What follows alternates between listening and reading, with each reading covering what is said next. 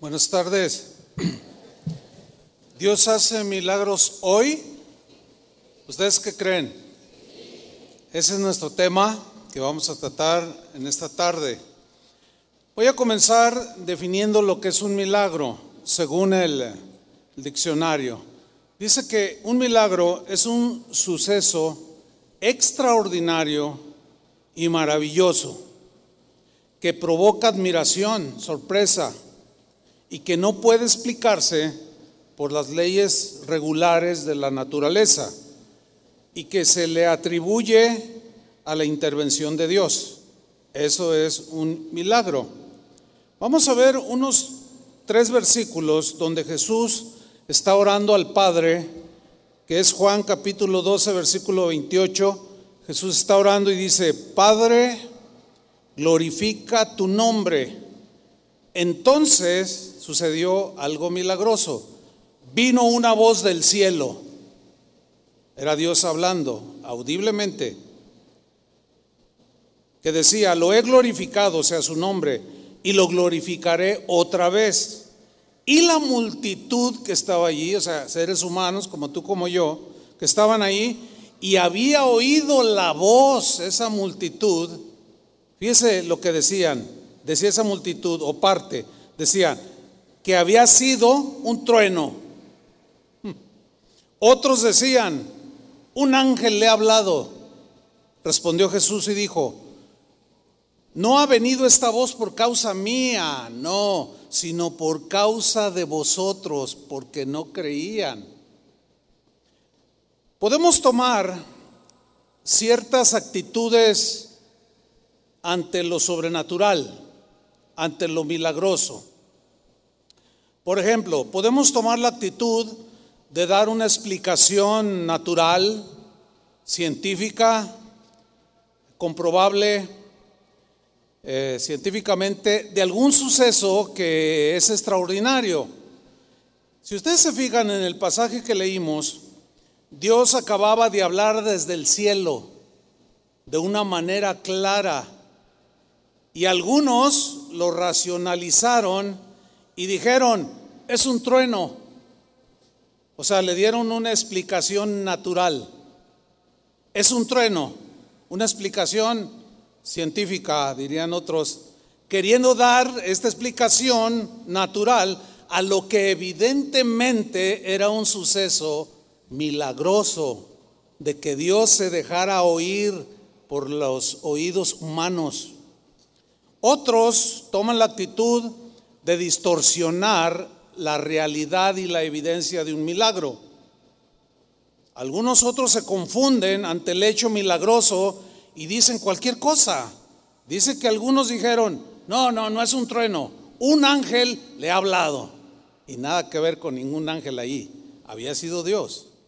Entonces, ahí están los, los, que opinan una cosa, los que opinan otra cosa, toman estas actitudes. Otros toman la actitud un poco peligrosa, diría yo, de atribuir los milagros a Satanás. Recordemos que a Jesús lo atacaron diciéndole, al verlo que echaba fuera demonios y sanaba enfermos, le dijeron sus enemigos, tú, tú Jesús, por el dedo de Belcebú echas fuera a los demonios.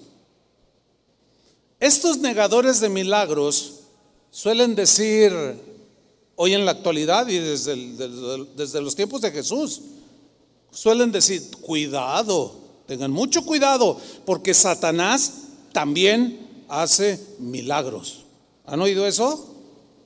Bueno, los que son negadores de milagros, y me estoy refiriendo a gente que está metida en la iglesia, que niegan los milagros, que se dicen cristianos, los, los de afuera, los ateos, ¿qué podemos esperar?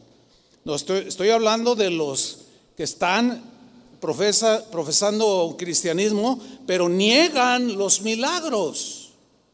Y ellos citan Apocalipsis 13, versículo 13, diciendo, bueno, mira, ahí está en la Biblia de que Satanás hace milagros.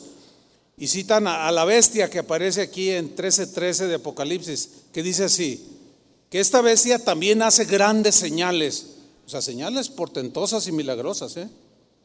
De tal manera que aún hace descender fuego del cielo a la tierra delante de los hombres. Eso es algo milagroso. Pero ¿dónde se originó? En la bestia del Apocalipsis, Satanás. Otros también citan a, Pablo que refiriéndose al anticristo en 2 Tesalonicenses 2.9, dijo lo siguiente, el advenimiento de este impío o del anticristo, del hombre inicuo, que es obra de Satanás, lean con atención, irá acompañado de hechos poderosos, señales y falsos milagros. Yo puse entre comillas falsos milagros, ¿por qué? Porque si hay falsos milagros, implica que hay milagros verdaderos, ¿sí o no? Esa es la dualidad. Hay bueno, hay malo. Hay feo, hay hermoso. Hay bien, hay mal, etcétera, etcétera. Entonces, si hay milagros falsos, también hay milagros verdaderos. Bueno, es una ironía los que creen que Satanás hace milagros, los que afirman que Satanás, que los milagros que hoy suelen suceder son obra de Satanás. Es una ironía creer que Satanás hace milagros y que Dios ya no los hace. Es, o sea, creen más que el diablo hace milagros a que Dios los, los haga el día de hoy. Ese es algo irónico para los que creen eso. Otros toman la actitud de afirmar de manera tajante que el tiempo de los milagros ha cesado. Terminaron. Que los milagros terminaron cuando el último de los apóstoles murió. En ese momento terminó Dios de hacer milagros en la tierra. ¿Por qué? Porque solo a los apóstoles les delegó el poder de sanar enfermos, orar por enfermos, sanar, hacer hechos milagrosos, etcétera. Pero los que afirman que todo esto cesó, se apoyan o solo alcanzan a ver los excesos de algunos, que sí los hay, de algunos que abusan de los milagros para estafar a la gente, para sacarles el dinero. Entonces, por temor a caer en ese exceso, llegan a la conclusión de que pues, son falsos maestros y que por lo tanto los supuestos milagros son falsos, entonces ellos llegan a la conclusión de que eh, ya no existen los, los milagros de Dios y ellos se han fabricado la idea de que ya terminó el tiempo de los apóstoles y así ya estamos tranquilos, nada que el diablo, el diablo se nos coló ni nada. Bueno, yo quiero decir algo. Yo respeto lo que cada quien pueda creer, no se puede obligar a nadie a creer. Tampoco a mí nadie me puede obligar a creer lo que no, no somos personas que tenemos esa libertad dada por Dios para creer lo que nosotros pensemos, discernamos y entendamos que es lo correcto. Bueno, nosotros en casa de oración, en todo lo que es el ministerio de casa de oración, creemos, no de ahorita, no de hace 10 años, desde que yo me acuerdo, yo nací en una congregación, yo nací en medio de milagros, viéndolos yo mismo con mis propios ojos. Entonces, el Ministerio Casa de Oración, creemos que Dios sigue haciendo milagros el día de hoy. Nosotros sí, nosotros creemos así. Como Dios poderoso y Dios soberano, Él puede hacer milagros cuando quiera porque Él es soberano. ¿Están de acuerdo conmigo? Él puede hacer milagros como quiera hacerlos y con quien quiera hacerlos y a la hora que Él quiera hacerlos. Él es soberano y nosotros creemos en ese Dios soberano, pero que sigue operando y obrando milagros a favor de los que creen. Por ejemplo, todos los que estamos aquí, al menos la gran mayoría, todos hemos experimentado el milagro de haber nacido de nuevo. Ese es un milagro. Es decir, oíste el Evangelio, creíste, te arrepentiste y en ese momento Dios puso la semilla por la palabra y Dios produjo un nuevo nacimiento en ti de tal, tan poderoso ese milagro que te cambió la vida. ¿Saben de lo que estoy hablando, no? Te hizo una nueva criatura. Ahora ya ves las cosas con más claridad, con más entendimiento y sabes que esta vida es pasajera y que ahora eh, vivimos para Dios. O sea, tu vida dio un cambio. Tú eres un milagro andando. Si alguien te encuentras alguien que dice, ya no hay milagros, yo soy uno, dile. Así de fácil, yo soy uno, porque el Señor me hizo una nueva criatura. No hay ni existe argumento bíblico que asegure que Dios haya dejado de hacer milagros hoy, aunque algunos lo afirmen. Pero bíblicamente no existe argumento bíblico, al contrario, hay múltiples afirmaciones de que Dios continúa obrando de manera milagrosa. Oiga, ¿cómo no, va a obrar de manera sobrenatural? Si no es un Dios material, es un Dios sobrenatural. Entonces, todo lo que hace pues, es, poderoso y sobrenatural. En Hebreos 13, versículo 8, dice lo siguiente. Jesucristo, Jesucristo es el mismo.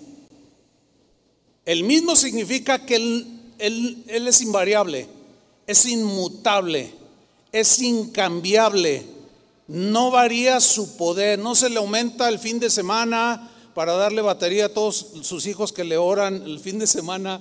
No, él, no varía en sus atributos, pero ni los aumenta. Él es, Él es, Él es, Él es, Él es, y sigue siendo.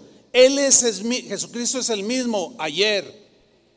Ponle desde el Antiguo Testamento que estaba la sombra ahí en aquella roca que seguía a, los eh, israelitas en el, en el desierto. Era Cristo, un tipo, de, una figura de Cristo.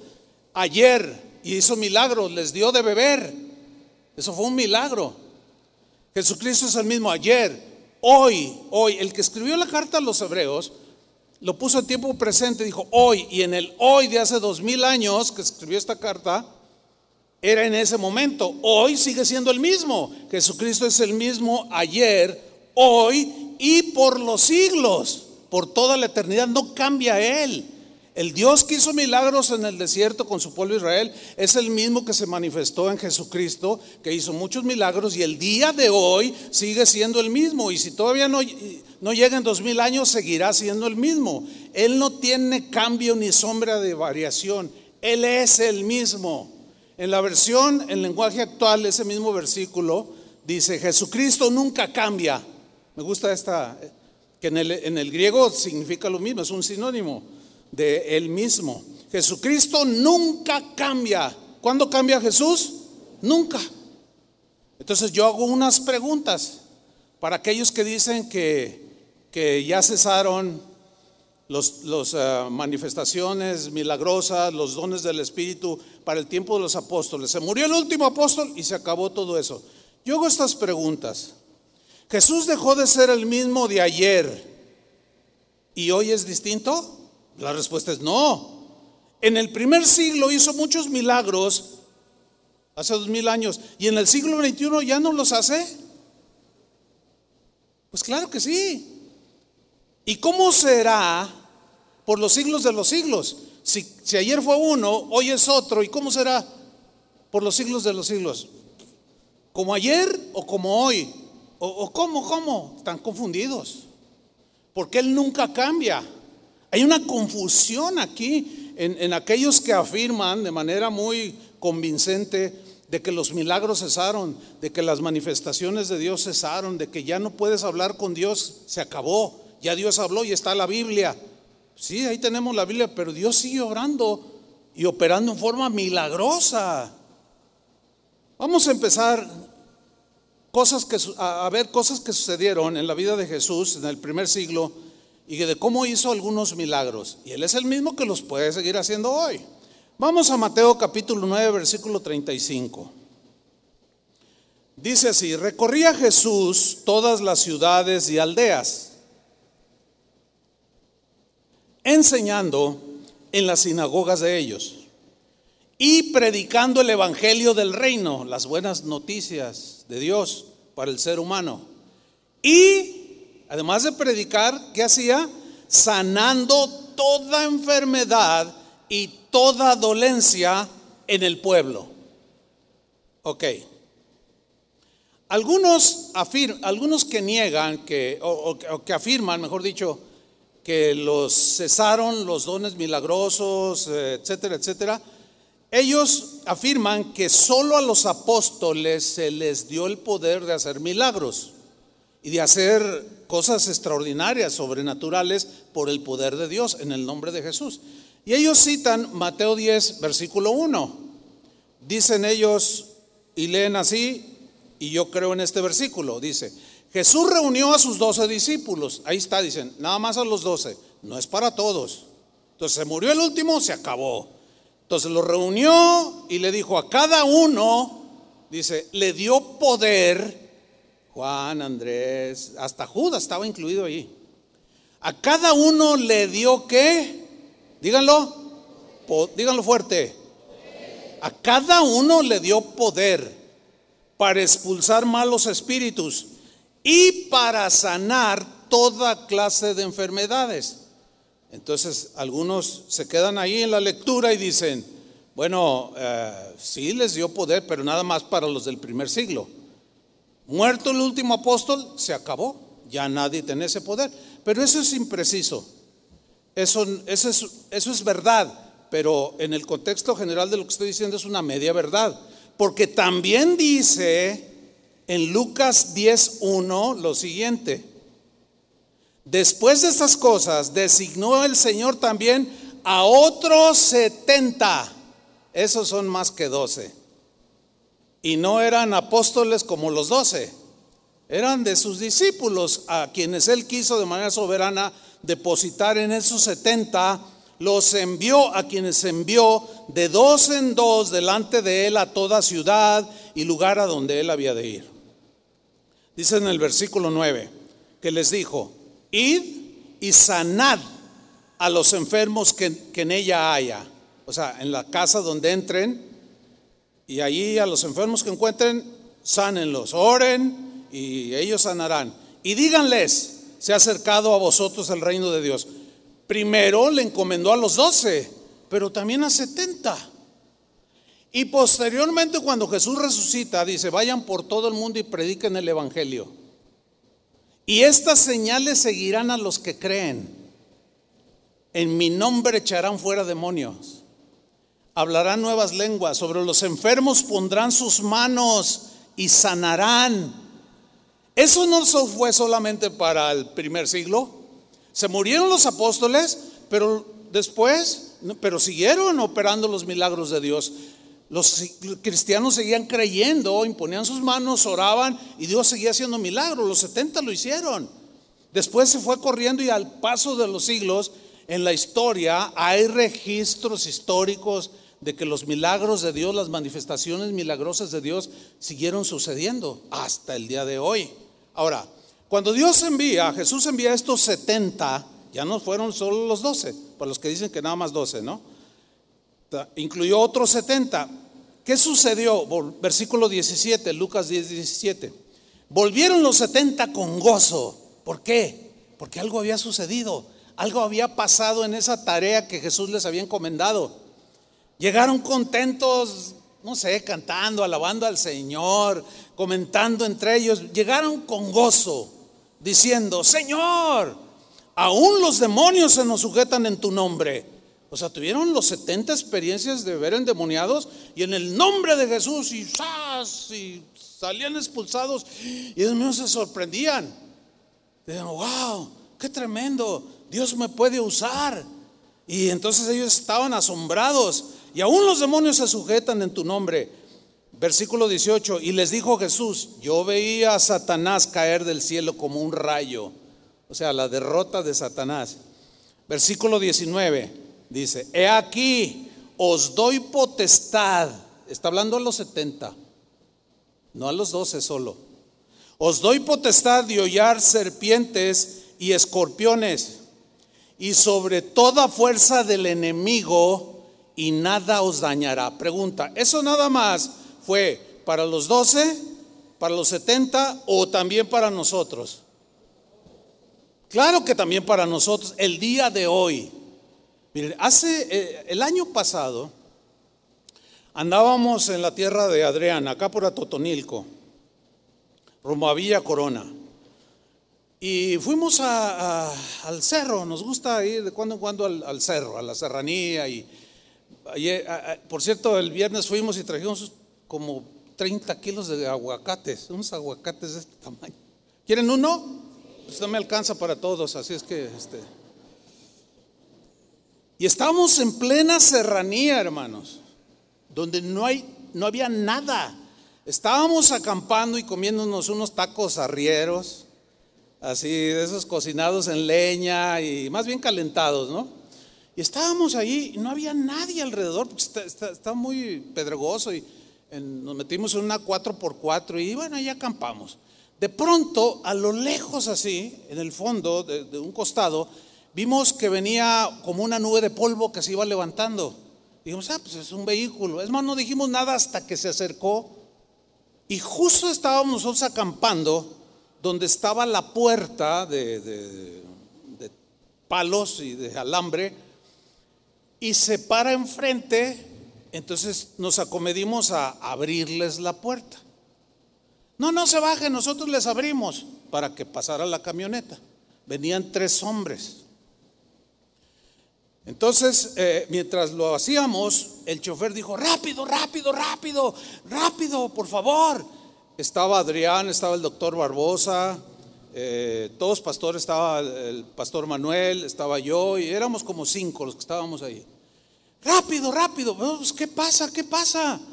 dice, es que, es que traemos aquí a uno que le picó un alacrán. Dice, y, pues ya viene mal. Entonces nosotros, a ver, a ver. Entonces estaba, uno así. Entonces nomás nos miramos todos y le dijimos, ¿saben una cosa? Este, vamos a orar por él. Entonces nos acercamos y estaba, vamos a orar por ti. Mira, el Señor, ¿tú crees que Jesús te pueda sanar? Y dice, amén hermanos. Así dijo. Y nosotros oramos. Y en el nombre de Jesús, porque todavía mucho que recorrer, ya iba mal del piquete de alacrán. Eran unos agricultores. Entonces, a los cinco minutos que oramos, él empezó a reponerse. Se levantó y, le dijo a los otros dos que venían, ya ven, Dios existe. ¿Cuántas veces les he, les he predicado, les he compartido y ustedes no creen? ¿A poco creen que esto no es un milagro? Me pica a mí un alacrán en, pleno, en plena serranía y me encuentro a estos cristianos. ¿Quiénes son ustedes? No, pues todos somos pastores. Fíjate, y todavía me manda pastores, dice. Si no es un milagro, si Dios no cuida de mí. Y nosotros asombrados. Oye, ¿y dónde te reúnes? No, pues con el pastor Rigo. ¿Cómo? Rigo, el, de aquí de Santa Catarina. Él es mi pastor. Pues es amigo de nosotros. Por cierto, aquí está una familiar de él. Y luego los otros estaban así. Dice, ya ven, crean en Jesús.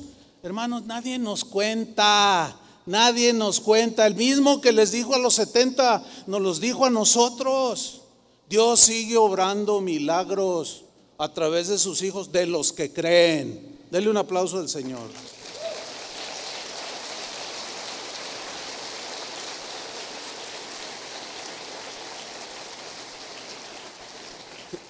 En Lucas 10:20, acuérdense que ellos llegaron con gozo, ¿no? ¡Ay, los demonios!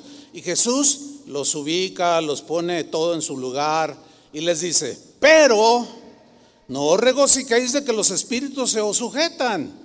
O sea, no, no, no, no vayan a, a, cometer el error de hacer de los milagros algo más grande que el mismo Dios. Los milagros tienen un propósito, tienen una razón del por qué el Señor los hace y por qué nos usa. ¿Sí? Entonces les dice, miren, no se regocijen de que los espíritus se os sujetan, sino regocijaos de que vuestros nombres están escritos en los cielos. Hace unos 10 años más o menos, yo estuve predicando, yo creo que fácilmente unos dos, años, muy fuerte, acerca de la primacía y de la importancia de predicar la palabra de Dios de que la palabra de Dios es nuestra regla de fe, de conducta, y que no, no debemos desviarnos ni a derecha ni a izquierda, sino mantenernos lo más posible en, la doctrina cristiana. La doctrina de Cristo, o sana doctrina, como Pablo mismo dijo del Evangelio. Yo estuve enfatizando y yo dije cosas como este, los milagros eh, tienen su propósito, pero algunos lo, interpretaron, lo interpretaron como que yo los estaba minimizando, nada que ver. Yo estaba haciendo exactamente lo que Jesús hizo. Bueno, sí, echó fuera demonios, sanaron enfermos, pero no se regocijen tanto de eso, sino que sus nombres están inscritos en el libro de, la vida, en, los cielos. Entonces, el propósito de ese énfasis que yo di en, esos años fue que por la palabra ustedes nacieran del Espíritu de Dios. Que, que fuera la palabra la que nos rigiera de aquí hasta que Cristo viniera. Entonces, en ninguna manera. Ahora, con este mensaje no estoy resaltando los milagros más arriba que la misma palabra de Dios. No, estoy usando la palabra de Dios para demostrarles a ustedes que Dios sigue haciendo milagros. El problema es que algunos al ver los excesos, pues se tienden a lo que ya mencioné hace un rato, a negarlos. Es mejor negarlos, a meternos en eso, que mejor nos quedamos tranquilitos y que el diablo haga de las suyas. No, tampoco. Nosotros podemos obrar, como ya les he testificado, que a nosotros mismos nos tocó hacerlo. Bueno, ¿qué sucedió después en el versículo 21? En aquella misma hora que sucedió todo esto, que Jesús está hablando con ellos, Jesús se regocijó en el Espíritu. Fue una alegría que no se quedó adentro así como estoy bien alegre, bien contento. Pues avísale a tu cara porque no se te nota, ¿verdad? No, no, no, no, no. Fue algo que Jesús expresó de manera espontánea, genuina. Pues era Jesús, imagínense, el corazón más puro que ha habido. ¿Sí? Dice que en aquella misma hora Jesús se regocijó en el Espíritu y dijo, vean lo que dijo, yo te alabo, oh Padre, Señor del cielo y de la tierra, porque escondiste estas cosas de los sabios y entendidos. ¿Cuáles cosas escondió? De los que, ay, fue un trueno, el milagro, fue un trueno. No, hombre, ¿cuál? Fue un ángel. No, hombre, que ya no hay, ya no hay milagros. Esas cosas están escondidas para todos esos que se niegan a creer que son demasiado racionalistas, que interpretan las cosas queriéndolo, queriendo reducir, meter a Dios en un tubo de ensayo para comprobar científicamente las cosas. ¿Cómo vas a meter a Dios en un tubo de ensayo? A Dios se le acerca el ser humano por fe y con fe. El justo por la fe vivirá. Entonces Jesús dice, Padre, tú has escondido estas cosas, lo que le habían sucedido a los 70. Tú las escondiste de los sabios y de los entendidos y las revelaste a los niños. Los niños son los sencillos, lo que creen.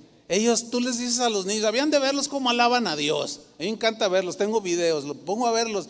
Y ellos no les dicen, levanten sus manos, ellos solitos.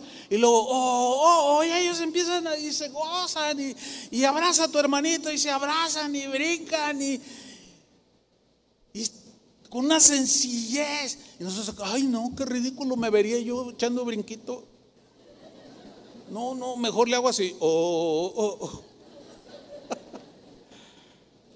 La revelaste a los niños, a los sencillos, a los que tienen una fe sencilla. Sí, Padre, porque así te agradó. Así es que, mis estimados, que por ahí me enteré de algunos testimonios que he venido contando últimamente, que se preguntaban unos a otros. De todo, bueno, no de todo, pero de algunas cosas me entero. Y algunos me dijeron, ¿usted cree, hermano? Me dijo un hermano. Se me acercó un hermano y me dijo, ay, ¿a poco lo que dice el pastor, tú le crees? ¿No estará echando mentiras? Ay, hermanos. Por eso no te pasa nada con Dios. Por eso tu vida es seca, fría. ¿Por qué? Están escondidas estas cosas de ti. Nunca las vas a ver porque no eres humilde de corazón ni sencillo de corazón. Y te vas a quedar queriéndolas ver, pero como no crees, vas a decir, no, está exagerando el pastor. Pues si yo exagero, Jesús era súper exageradísimo. Eso es lo que realmente están diciendo algunos. Es triste, pero bueno, así son las cosas. Miren, cuando la ciencia médica ha llegado al final de sus recursos, ya no hay más, y toda esperanza humana se ha desvanecido, es cuando en respuesta a la oración de los hijos de Dios, Dios de manera soberana decide en algunas ocasiones sanar, hacer un milagro de cualquier tipo. ¿Por qué dije en algunas ocasiones? Porque como Él es soberano, Él sabe cuándo y con quién. No nada más las hace así, como si fuera fábrica así de... No, Él sabrá. Pero cuando se acaban los recursos y en respuesta a la oración sencilla y humilde de un hijo de Dios, Dios decide soberanamente tocar el cuerpo enfermo de alguien restaurar la salud de una persona, obrar de una manera inexplicable en un complejo problema jurídico, económico, qué sé yo, que solemos tener los seres humanos. Y Dios sobra de manera sobrenatural que te deja asombrado. ¿Sí?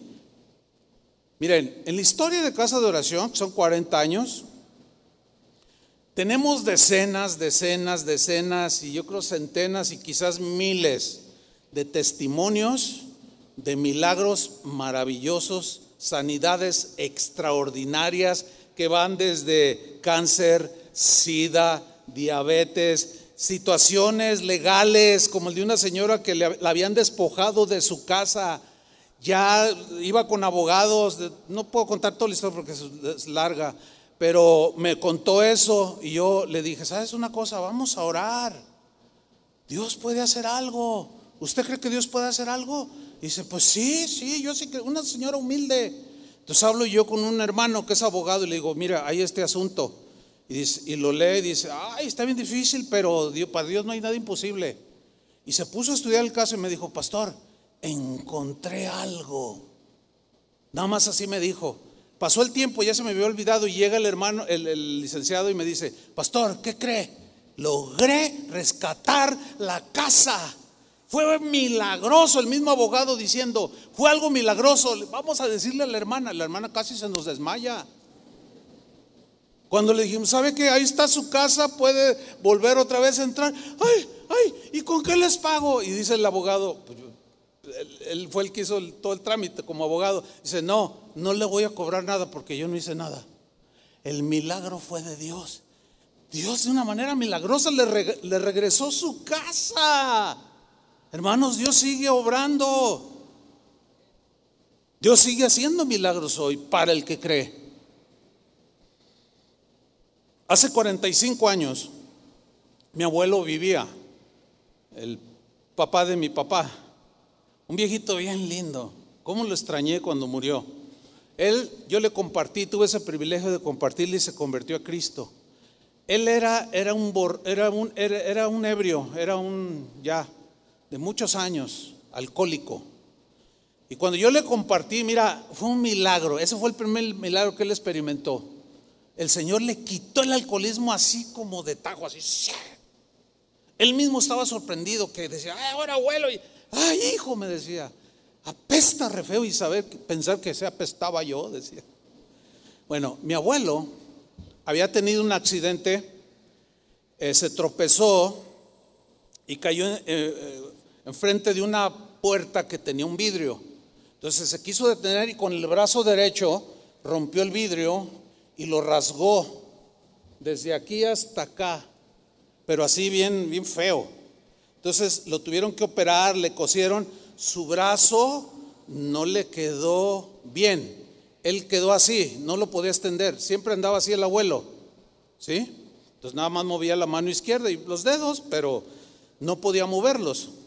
Entonces una, en una ocasión vino a Guadalajara y yo le dije, abuelito, qué bueno que, vino. Fíjese que estamos en unas reuniones donde están orando por, por los enfermos y, ah, no, qué bueno. y lo llevé. Y en plena reunión, hermanos, en plena reunión, así como, eh, eh, este, como ahorita, estaban, había varios predicadores, pero estaba entre ellos una hermana. hagan de cuenta como si ahorita sucede. y le dice, el Señor que está allí, Dios me muestra que usted tiene algo, pero no sé qué es lo que tiene. Entonces dice el abuelo, es que no puedo mover el brazo. Y le hace así el abuelo, ¿no? Ya lo conocían algunos de los hermanos allí en, la iglesia donde íbamos. Entonces le dice, ¿tú crees que el Señor te puede sanar y enderezar tu brazo? Y mi abuelo responde, dice, sí, sí creo, claro que Él puede, le dice el abuelito, ¿no? y le dice esta hermana, en el nombre de Jesús, y, extendió su, mano derecha y dijo, en el nombre de Jesús, estira tu brazo. Y mi abuelo era un hombre bien sencillo, dice, pues es que no puedo, ¿cómo lo voy a estirar? Dice, dice, que lo estires en el nombre de Jesús, delante de todos, hermanos. Delante de todos, porque no había cámaras en ese tiempo, pero delante de todos el abuelo empezó a hacer, ay, ay, ay, ay, así, así literal como yo estoy haciendo. Y abre su mano y extiende las dos manos y ya está el abuelo brincando y llorando y todos, ah, delante de nuestros ojos.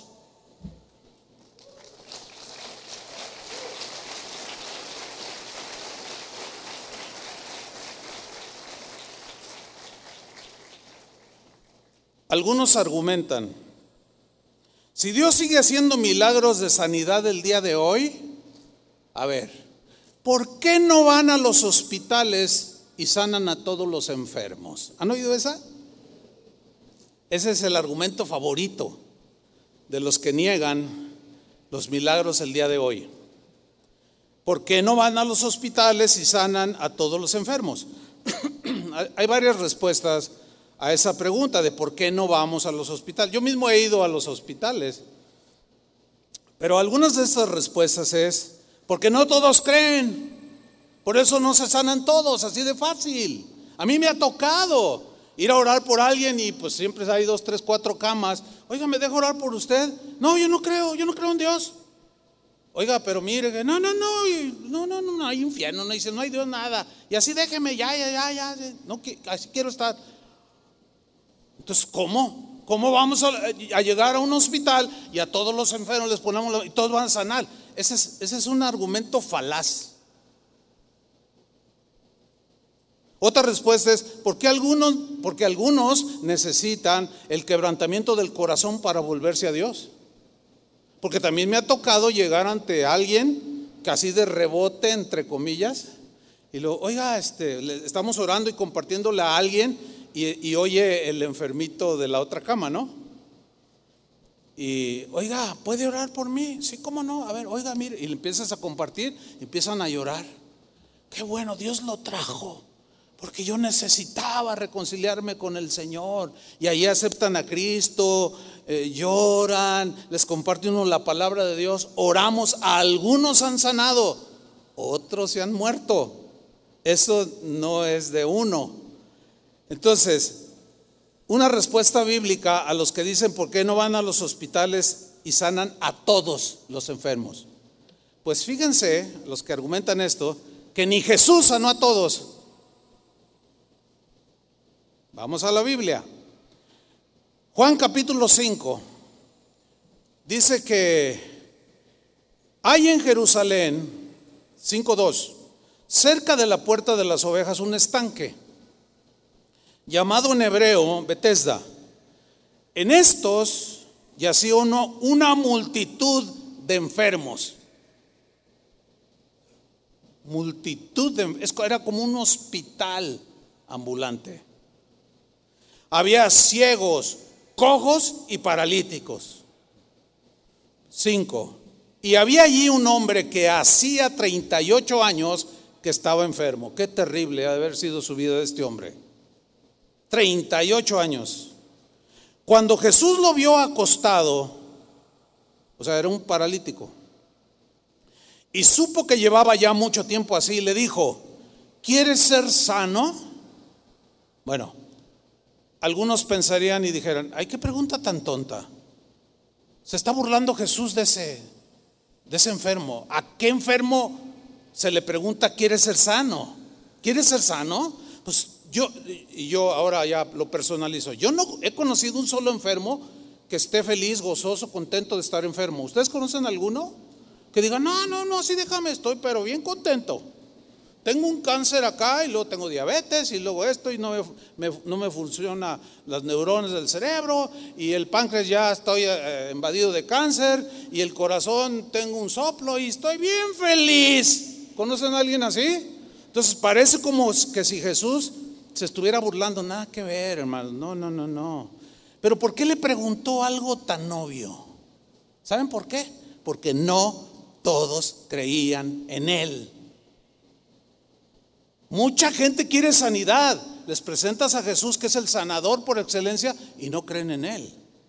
Y prefieren a hacer una limpia. Y prefieren hacerse otras cosas que creer en Jesús.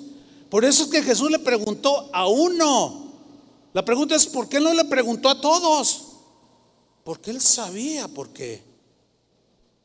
Versículo 7. Señor, le respondió el enfermo, no tengo a quien, me mete en el estanque cuando se agite el agua.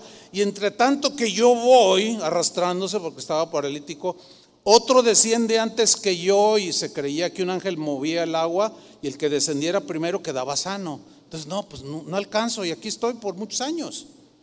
Versículo 8 dijo, dice, Jesús le dijo, levántate, toma tu lecho y anda. O sea, es, es una orden. Estaba acostado en una camilla. Levántate, agarra tu cama, anda. Dice el versículo 9. Y al instante, ese es un milagro instantáneo. Al instante aquel hombre fue sanado y tomó su cama, su lecho y anduvo y se fue. Pregunta, ¿por qué Jesús no sanó a todos? Solo uno.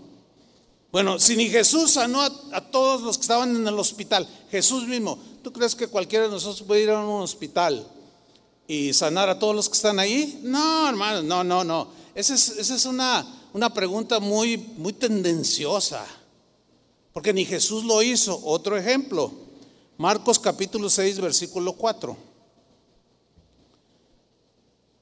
Mas Jesús les decía, no hay profeta sin honra, sino en su propia tierra. O sea, significa que aún los que lo conocían ahí en Nazaret, donde él se crió, no creían en él. Ah, sabemos que tú eres el hijo del carpintero, que José es tu padre, que María es tu madre y están tus hermanos. Y, y ahora nos dices, ah, no te creemos. Y no le creyeron, no le creían a Jesús. Entonces Jesús dice, no, no hay profeta sin honra, sino en su propia tierra. Y ese se ha hecho un refrán, pero su origen no es ni siquiera en Jesús. Ya había un refrán que decía, nadie es profeta en su tierra. ¿Lo han oído? O sea que nadie te va a creer. Tú llegas, dice, mi vida cambió. Tú eres un borracho y no te creen. No, era, no, sigue siendo, y eras lo otro, y eres cuántas cosas te dicen. Y no te creen. Y se burlan de ti. Y te dicen el monje loco y te dicen cuánta cosa. Y la Madre Teresa de Calcuta y no sé cuál. Y se burlan de ti. Y te dicen, no, sí, miren, el Señor me transformó. Y no te creen y te desprecian. Nadie es profeta en su tierra. Pues los mismos cercanos a Jesús no le creían. Sigamos leyendo. No hay profeta sin honra, sino en su propia tierra y entre sus parientes y en su casa. Nadie es profeta en su tierra. Versículo 5, lean con mucha atención. Y no pudo hacer allí ningún milagro. ¿Qué significa? Que se limitó su poder, así como que se, se le acabó la pila y necesitaba kriptonita, como Superman. ¿Qué le pasó ahí a Jesús? A Jesús no le pasó nada. Pero entonces, ¿por qué dice que no pudo allí hacer ningún milagro? ¿Saben por qué? Porque no creían. Entonces los que no creen, es obvio que el Señor tampoco va a hacer un despliegue de poder que eventualmente lo hace para demostrarse que está Él allí. Sin embargo, no es lo, lo más común. Entonces dice que no pudo allí hacer ningún milagro, ningún milagro, ni uno solo. Yo conozco congregaciones en que ni un solo milagro. Conozco cristianos que no han tenido ni un, ni experimentado ni un solo milagro en sus vidas. Ni una sola manifestación tangente, palpable de, de algo que Dios obre a su favor.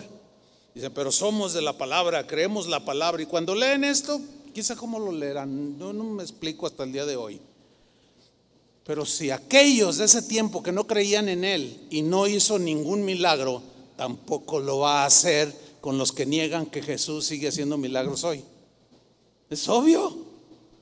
Sigo leyendo. Salvo que sanó unos, ¿cuántos enfermos?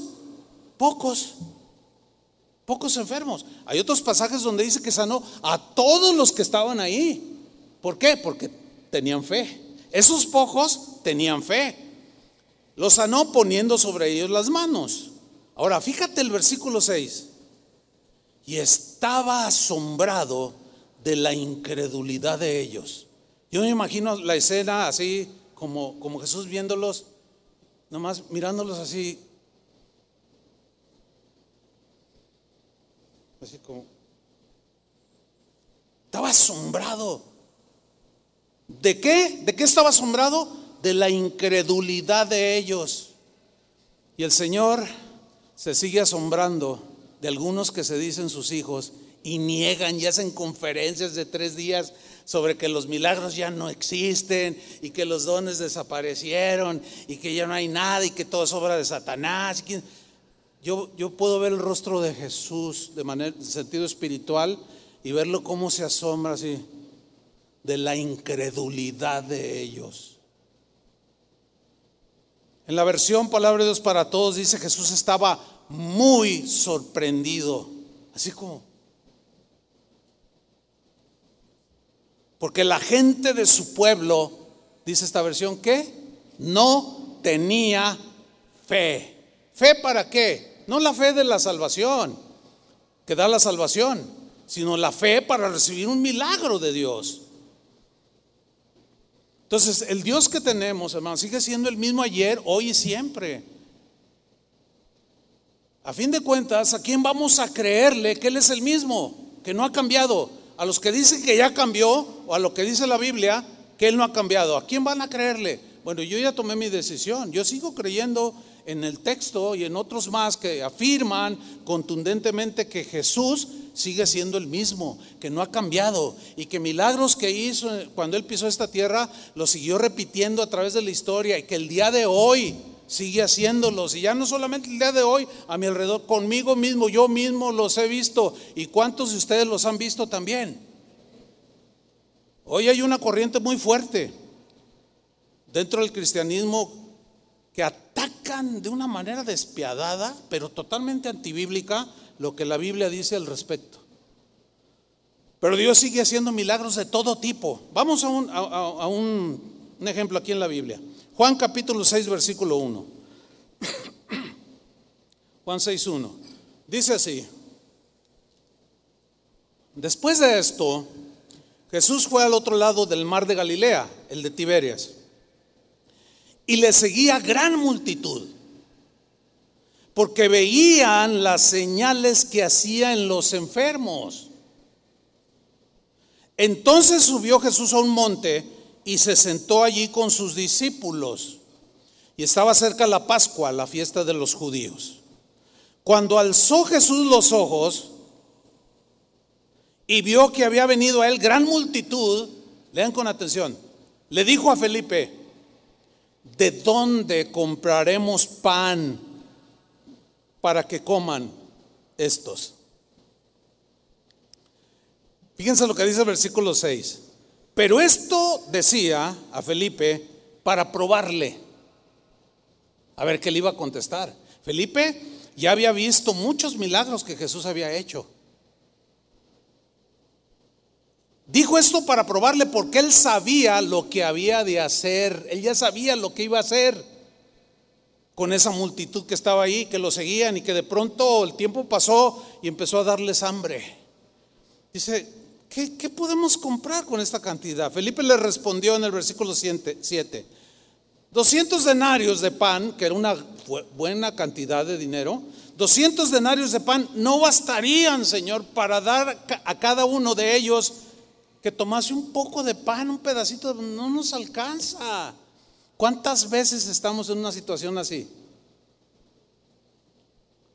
Cuando las finanzas están bajas o no hay trabajo o hay una situación que te desgastó tus finanzas y te quedaste sin recursos y ves a tus 15 hijos que tienes ahí en la mesa, bueno, parodiando un poco ahí la, la multitud, ¿no? Algunos sí tienen una multitud.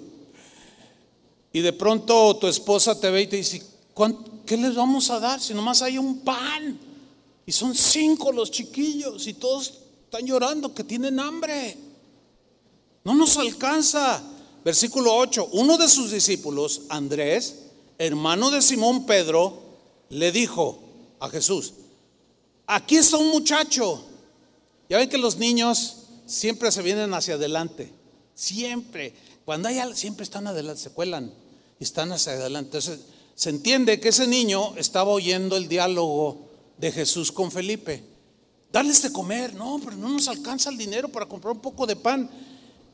Y, Andrés se acerca y dice, aquí hay un muchacho que tiene cinco panes de cebada y dos pececillos. O sea, él, él sí llevaba su, su lonche, ¿verdad? Más, ¿qué es esto para tantos? O sea, se entiende que el muchacho, al oír la plática de Jesús con Felipe, se acercó y lo, tal vez lo intervino allí Andrés y le dijo, ¿qué pasó? Pues, pues yo pongo esto, cinco panes y dos pececillos para que lo repartan en su inocencia. Pero Andrés dice, ¿más qué es esto para tantos? ¿Cómo les vamos a dar de comer?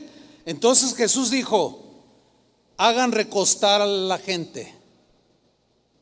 Puso orden, todos sentados, y había mucha hierba en aquel lugar, hasta en un lugar medio comodito por allí, y se recostaron como en número de, ¿cuántos eran? Cinco mil varones. Mateo dice que eran cinco mil varones sin contar las mujeres y los niños. Dicen los entendidos que eso equivale aproximadamente entre 10 mil a 15 mil personas en ese evento. Que eran cinco panecillos y dos pececillos. No eran nada. Que eran 200 denarios para comprar pan. No eran nada. Recuéstalos, dice. Versículo 11. Y tomó Jesús aquellos panes. Se entiende que los tomó en sus manos. Y habiendo dado gracias, los repartió entre los discípulos y los discípulos entre los que estaban recostados, asimismo de los peces, cuanto querían. Y cuando se hubieron saciado, que se les panza llena, corazón contento, dijo a sus discípulos, recojan los pedazos que sobraron para que no se pierda nada. Recogieron pues y llenaron doce cestas de pedazos. De los cinco panes de cebada sobraron, que de los cinco panes de cebada sobraron a los que habían comido. ¿Qué es eso? Esto se conoce como el milagro de la multiplicación. Hermanos, una pregunta. Jesús podría hacer un milagro de ese tipo el día de hoy. Miren, no me falta el tiempo para contarles testimonio. En la mañana tengo tantos, en la mañana conté uno, si le interesa cuál fue, pues oigan la enseñanza de, de las ocho. Pero hoy les voy a contar otro de multiplicación. Bueno, dos. Una, Carlos, mi hermano, de recién casa de oración.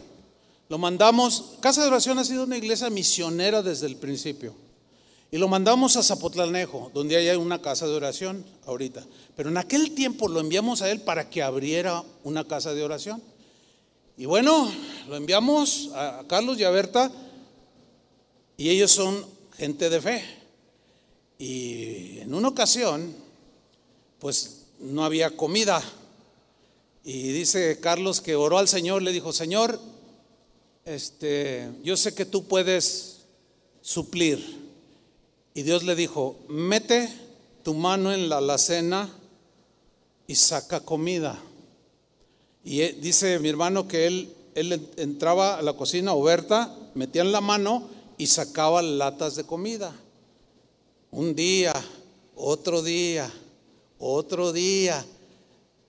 El tanque de gas dice, mira, yo, mi fe creció, nuestra fe creció. El tanque de gas de 30 kilos, ¿cuánto les dura? ¿Cuánto dura un tanque de, de así normal, de 30 kilos? ¿Alguien me puede decir? ¿Un mes? ¿Un mes? ¿Dos meses? Ah, es que tiene fe. Acá dijo, dijo, tiene más fe. Dos meses dura un tanque de gas. ¿Saben cuánto les duró el tanque de gas? Dice, yo iba y le, ponía las manos literal. Dice, yo no sé si no hay un caso en la Biblia que diga, ponle las manos al tanque. Pero yo fui, dice, y oraba. Y por más de seis meses el gas seguía saliendo del tanque. No me venga con que eso. Ay, es que a lo mejor era de 500 litros. Es que a lo mejor lo viste chiquito, que era un tanque. No me venga con esas racionalidades. Por favor. Que hay muchos que afirman esas cosas. Bueno, pero esto que voy a contar sucedió en la congregación donde yo estaba. Por eso yo les dije, yo nací en una congregación en medio de milagros. Que a veces cuando estamos platicando con pastores me acuerdo de cosas que se me habían olvidado, pero es así, mire.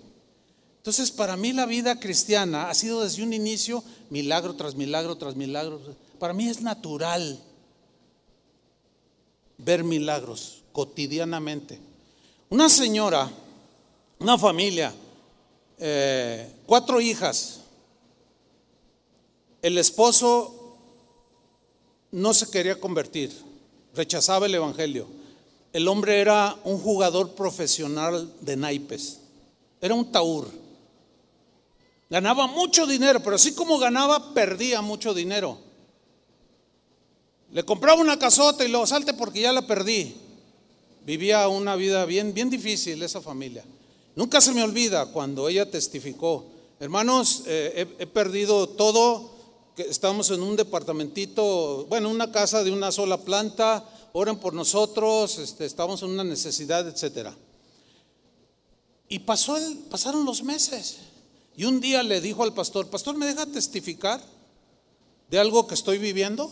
Sí, cómo no. Y la, hermana pasó al frente y dijo, hermanos, yo tengo seis meses comiendo junto con mis hijas, mi esposo ni sus luces, no sé ni dónde anda, de una manera sobrenatural y milagrosa. Nos sentamos, dice, recuerdo hace como seis meses, nos sentamos en la mesa, mamá, tenemos hambre. Dice, yo cerré mis ojos le dije, Señor, Señor. Y claramente me habló al oído y me dijo, ve la alacena, extiende la mano, no mires hacia adentro y saca de comer. Dice, hermanos, yo fui, metí la mano, sabía que no había nada, pero yo obedecí, metí la mano y palpé algo y saqué un, bote de comida. Y metí la mano, saqué dos y comimos. Al otro día en la mañana, otra vez. Y al otro día, a mediodía, otra vez y otra vez y otra vez durante seis meses. Y yo estaba allí creciendo en la fe. Y yo dije, ay, ay, como algunos de ustedes, así como, como los que dicen, ay, ¿a poco está exagerando? Pues a mí me pasó, ¿eh? Ay, y, y tenemos seis meses comiendo de la nada. Y todos, ay, gloria a Dios. Y yo, ay. No, pues voy con la hermana. Le digo, oye, hermana, a ver, a ver, cuénteme más. Dice, mira, me acuerdo que le hizo así. Veo como que, como que no crees, ¿verdad? Ven a mi casa, ven para que veas. Fui. Me dice, mira, quiero que entres al, patio de atrás. Me asomo al patio de atrás, abre un laterío que había ahí en el rincón del patio. Yo lo vi con mis propios ojos. Dice, todo eso es sacado de la alacena como prueba. Y yo miren, allí, allí, ni modo que me estuviera mintiendo. Y las, niñas, hemos comido, hemos comido, Joy, hemos comido. Jamás cabrían ese montón de latas de comida en una alacena pequeña como la que ella tenía. Ese es el Dios que tenemos, hermano. Pero es para los que creen. Y al que cree todo le es posible. Hace dos semanas estuve en casa de oración Houston y sucedió algo tremendo. Bueno, el evento era unas conferencias sobre la iglesia y el pastor David Guevara, que estuvo con nosotros hace dos semanas en el Congreso de Alabanza, él eh, me contaba al final de la última reunión que habían sentido en su corazón durante la conferencia que se abrió a, todo el público, regalar un refrigerio del día de la conferencia, porque era el sábado. Entonces ellos compraron ración para 200 personas. El asunto es que cuando llegó la gente llegaron más de 600 personas. Porque los encargados de repartir el refrigerio dijeron, se empezaron a poner nerviosos y empezaron a contar. Dijeron, no, rebasa por tres. ¿Qué vamos a hacer? Pero David no sabía nada. Llegó la hora del refrigerio y yo me acuerdo claramente cuando él les dijo, hermanos, les vamos a regalar el refrigerio. Pero todos en orden se forman y van a, tomar una parte, ya les dio las instrucciones y ya pasó. Yo, a mí, eh, yo estuve en un lugar este, descansando un rato y comiendo con él y otros hermanos. Cuando ya termina el evento, yo me quedé allí descansando. Y al rato llega el pastor, David, me dice, pastor, ¿qué crees? Los hermanos están, algunos están bien impactados de lo que sucedió. Pues, ¿qué pasó? Están allá en el estacionamiento comentando. Y ya me comenta esto que yo le estoy comentando. Dice que cuando vieron 600 y la ración era para 200, y, y yo les digo, fórmense, empezaron a agarrar y agarrar 100, 200, 300, 400, 500, 600 y luego otros regresaban y volvían a servirse. Hubo gente que se sirvió dos o tres veces del refrigerio. Dice, pastor, un milagro acaba de suceder en casa de oración Houston. Le dije, por supuesto, y agárrate, le dijo, porque de aquí en adelante, porque él está predicando sobre los dones del Espíritu Santo, ahorita, en el presente. Le dije, y agárrate, le dije, porque van a experimentar lo que no se imaginan. Así es que hermanos, tenemos un Dios poderoso, pero algunos dirán, dirán los que niegan que Dios sigue haciendo milagros, dirán cosas como, es que no contaron bien a la gente. O alguien llevó más comida y no se dieron cuenta, por eso alcanzó. O están exagerando. O el diablo también hace milagros. Dios sigue haciendo milagros, sí. Dios sigue haciendo milagros que escapan al entendimiento humano. ¿Se acuerdan de aquel pasaje cuando Jesús caminó sobre las aguas? Que los discípulos se asustaron y dijeron, un fantasma. Y Jesús dijo, no, no, no, no, soy yo, yo, yo soy. ¿Verdad? Entonces Pedro dice, si tú eres, a ver, manda que yo camine también sobre el agua. Ven, le dice. Y Pedro se baja de la barca y comienza a caminar sobre las aguas. Bueno, la ley natural dice que la gravedad pues te hunde, ¿no? Pues la Biblia dice que Pedro caminó sobre las aguas.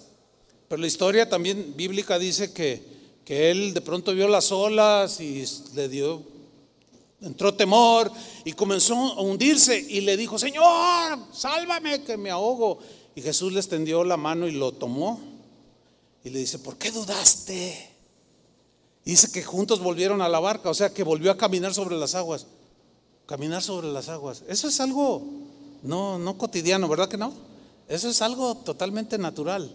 Hay ilusionistas que hacen ese tipo de trucos, porque está comprobado que son trucos. Pero no son milagros muy comunes. Ah, pues sí, eso fue en el tiempo de, de Jesús allá, pero en este tiempo, ay, pues quién va. Hermanos, déjenme contarles una historia.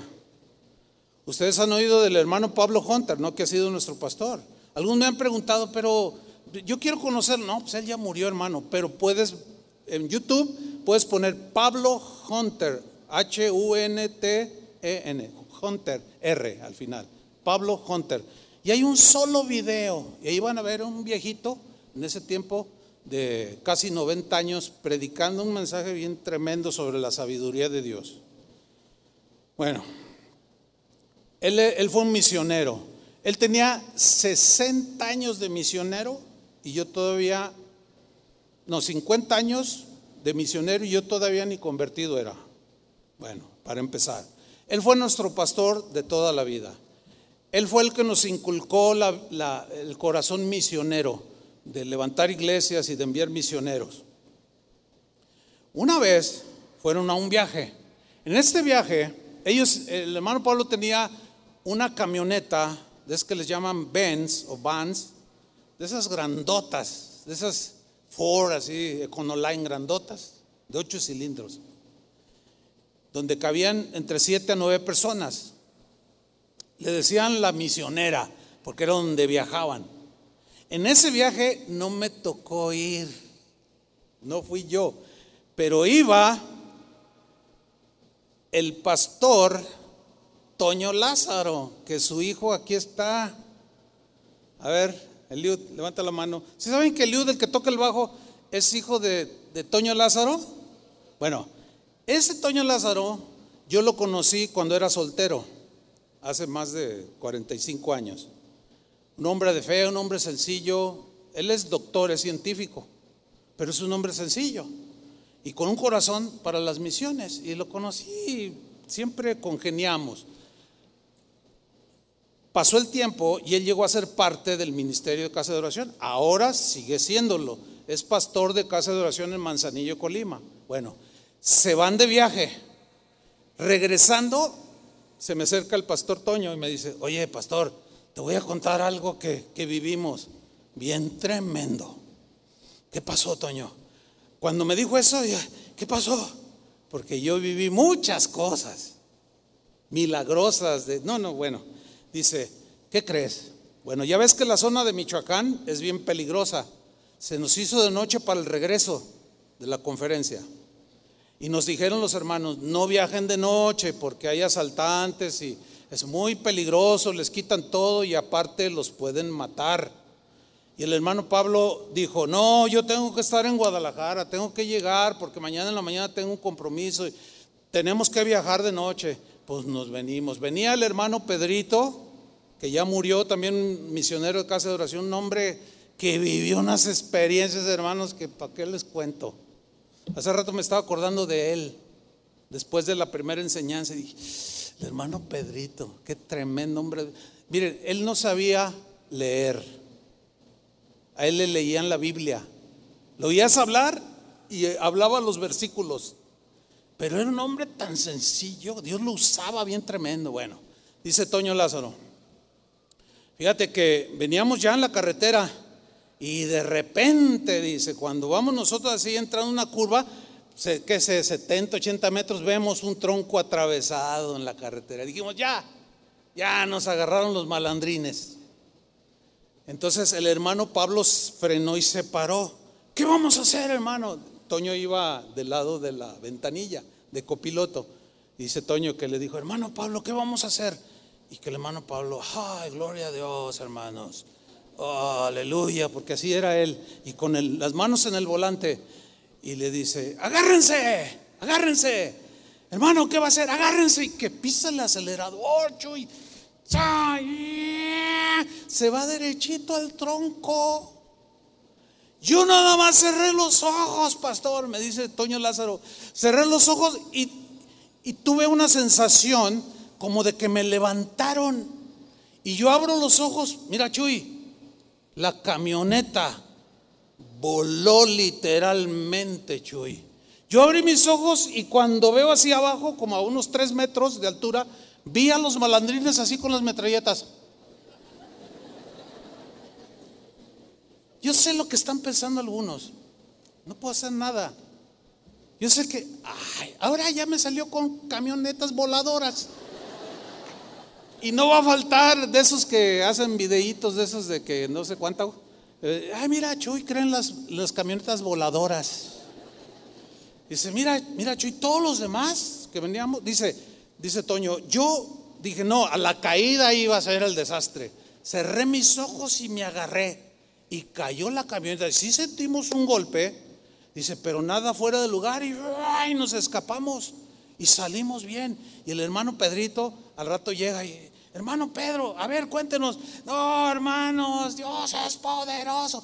Hermanos, ¿cómo, cómo decirles que no a hombres probados? Hombres eh, de Dios, probados, sinceros, sin tranza, sin mentira en sus vidas.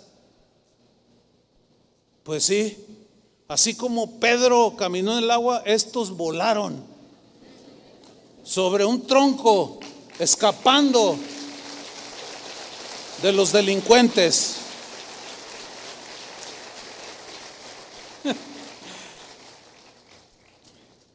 Ese es el Jesucristo de, hoy, de hoy, no el de ayer, sino es el de hoy y va a ser el de mañana.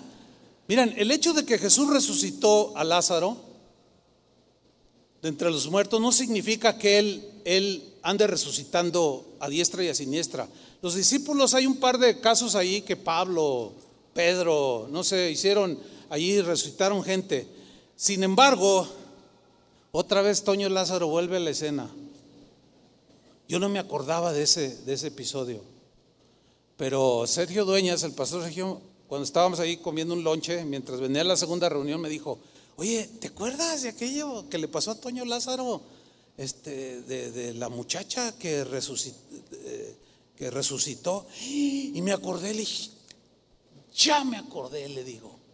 ¿Se los cuento? No, no, mejor vámonos a la Biblia, porque la no, sí, la Biblia, nosotros amamos la Biblia. Se los voy a contar. Está bien, está bien. ¿Qué sucedió? Se fue de misiones porque era un misionero nato. Llegaron a una población, cierta población. En cuanto llegaron, los hermanos se abalanzan sobre Toño Lázaro. Hermano, se murió el hermano fulano y estaban muy, muy tristes. ¿Cómo? Pues vamos a ver, vamos. Y llegamos, dice, llegamos y estaba ahí, lo tenía entendido. Y bueno, pues este, pues estaban llorando los hermanos porque pues nos sigue doliendo, ¿no? Y seguimos llorando, pues es algo natural. Dice, entonces estaba yo allí y abrazaba a los hermanos, ay hermano, y allí, y recordando al hermano que había sido un cristiano ejemplar. Y dice Toño Lázaro que de pronto el Señor le habló y le dijo, levántalo. Y Toño le dijo, no, no, ¿cómo, cómo, cómo lo voy a resucitar? No, no te dije que lo resucitaras, te dije que lo levantaras. ¿Cómo? Agárralo y levántalo, levántalo, trata de levantarlo. Dice, Señor, pero ¿cómo voy a hacer eso? Voy a quedar en vergüenza, hazlo. Es más, voy quiero invitar, ya que me acordé de tantas cosas, un día lo voy a invitar para que les cuente de viva voz. ¿De acuerdo? Así es que pronto vas a ver a tu papá. dice, entonces me voy, me voy, eh, hermanos, dice, voy a hacer algo, yo todo tembloroso, dice, y agarro al hermano difunto y lo levanto, lo agarro así y lo levanto. Yo nada más hice lo que Dios me dijo. Y de pronto oí el gritadero. ¿Qué sucede? Abrió los ojos. Abrió los ojos. Yo empecé a sentir el calor de su cuerpo, que la, primera impresión al tacto fue frío, duro. El hermano volvió a la vida. Hermano, esto no, no, no sucedió en los tiempos de Jesús. Esto sucedió en este tiempo. Y, es, y hay testigos presenciales de eso. Dios es el mismo de ayer, de hoy y por los siglos. Ahora, el exceso, el extremo es que ha sucedido. Y ahí es donde muchos dicen, no, no, no, no. Hace, no hace mucho, en Oaxaca, en la ciudad de Oaxaca, se murió un pastor. Y lo estaban velando ahí en la iglesia y tenían el féretro. Y no lo enterraban porque uno de ellos decía que el Señor lo iba a resucitar. Y oraban y oraban y nada. Y oraban y oraban y nada. Ya tenía tres días, ahí el féretro empezó a oler mal, feo aquello. No, algunos este, los metieron a la cárcel porque es violación a la ley. Ahí es donde los que no creen dicen, ya ven sus excesos, por eso, mentirosos, extremosos, este, fanáticos. Pero el hecho de que haya esas cosas extremosas no elimina, acuérdense de eso, de que Dios puede hacer en su soberanía eso y más. Ahora, Yo he estado en funerales de mi papá, de mi mamá, de mis suegros, de un montón de, de hermanos, de nunca, nunca he sentido que Dios me hable y, y, a lo mejor Él sabe por qué no. Porque a lo mejor estoy como Felipe.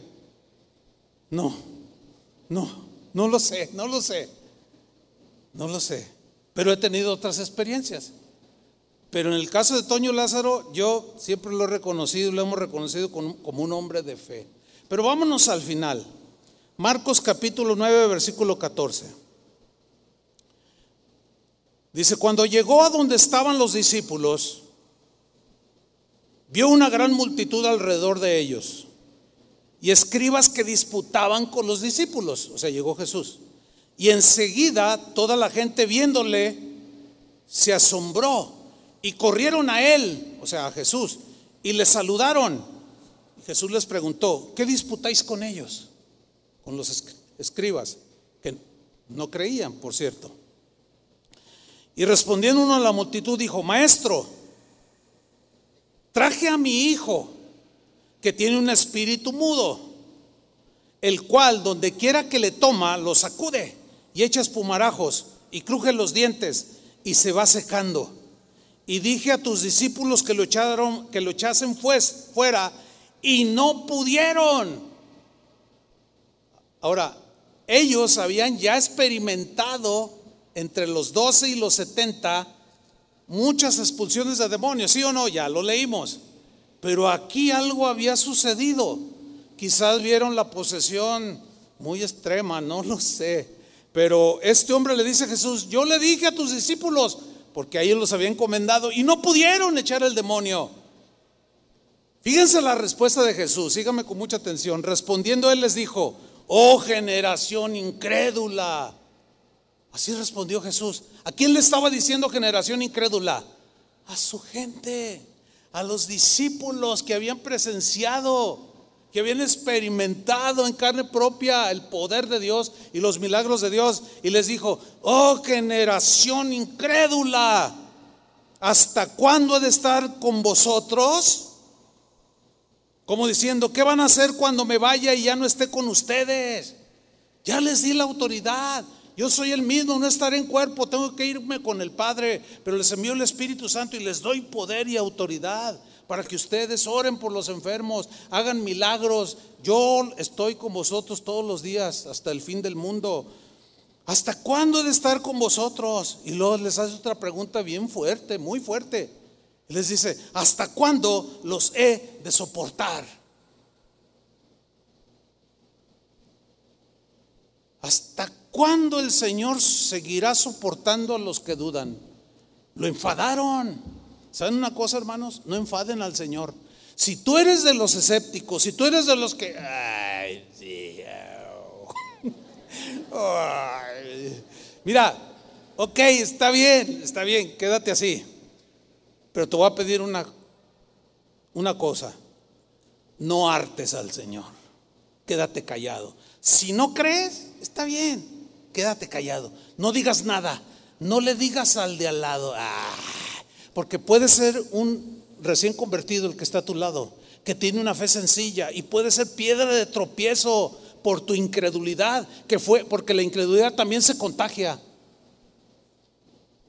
¿Hasta cuándo los he de soportar?